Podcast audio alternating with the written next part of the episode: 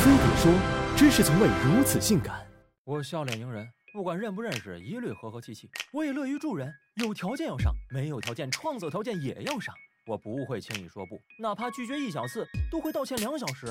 我是大家口中的好好先生，可自己心里却是五味杂陈。无数次想要撂挑子不干，但又怕被别人讨厌。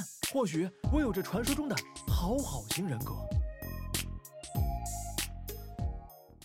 其实，所谓讨好型人格，严格来说，在心理学上并不存在。有心理学家认为，讨好是应对压力时的一种行为方式，每个人都有可能进入讨好模式。不过，有人是迫于生存压力讨好领导、讨好客户，而有些人的讨好是因为看不到自己的价值，认为自己不值得被爱。出于对安全感的需要，他们不断的讨好别人，认为这样才能有人喜欢，才不会被讨厌。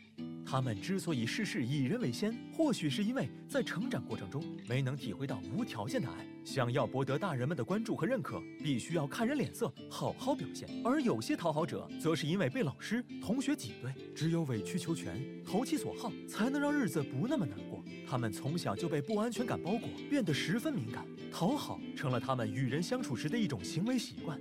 面对别人的要求，讨好者不仅来者不拒，甚至还会想人所想，主动迎合，搞得自己超负荷运转，却又无处埋怨。他们混乱了自己与他人的边界，认为自己能为别人负责，别人也该对自己负责。但是讨好者又不会主动提要求，他们投之以桃，暗自期待会有李子回来。要是事与愿违，他们要么付出更多的努力，要么陷入无尽的沮丧和失落中，甚至觉得自己被人背叛。不过，他们委屈也好，不满也罢，反抗是不可能反抗的。他们害怕与别人起冲突，就算只是对一个问题有不同看法，他们也很少发表意见。讨好者会把自己摆到一个弱者的位置，担心自己太冒尖会引起身边人嫉妒、生气等负面情绪，因为他们的安全感是来自于别人的态度，而不是自己的实力。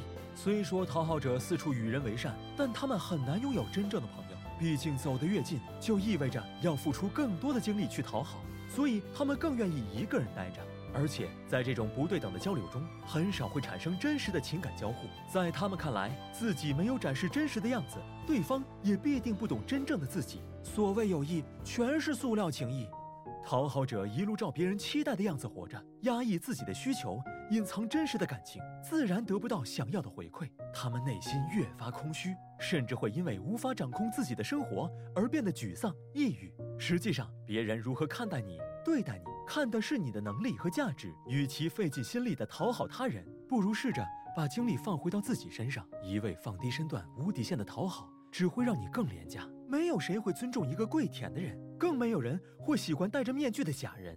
而停止讨好别人，也不是要你拒人千里，只会说不。重点是要遵从内心的意思，可以伸出援手，也允许自己拒绝、愤怒。改变从来都不容易，但正如杨绛先生所说：“世界是自己的，与他人无关。”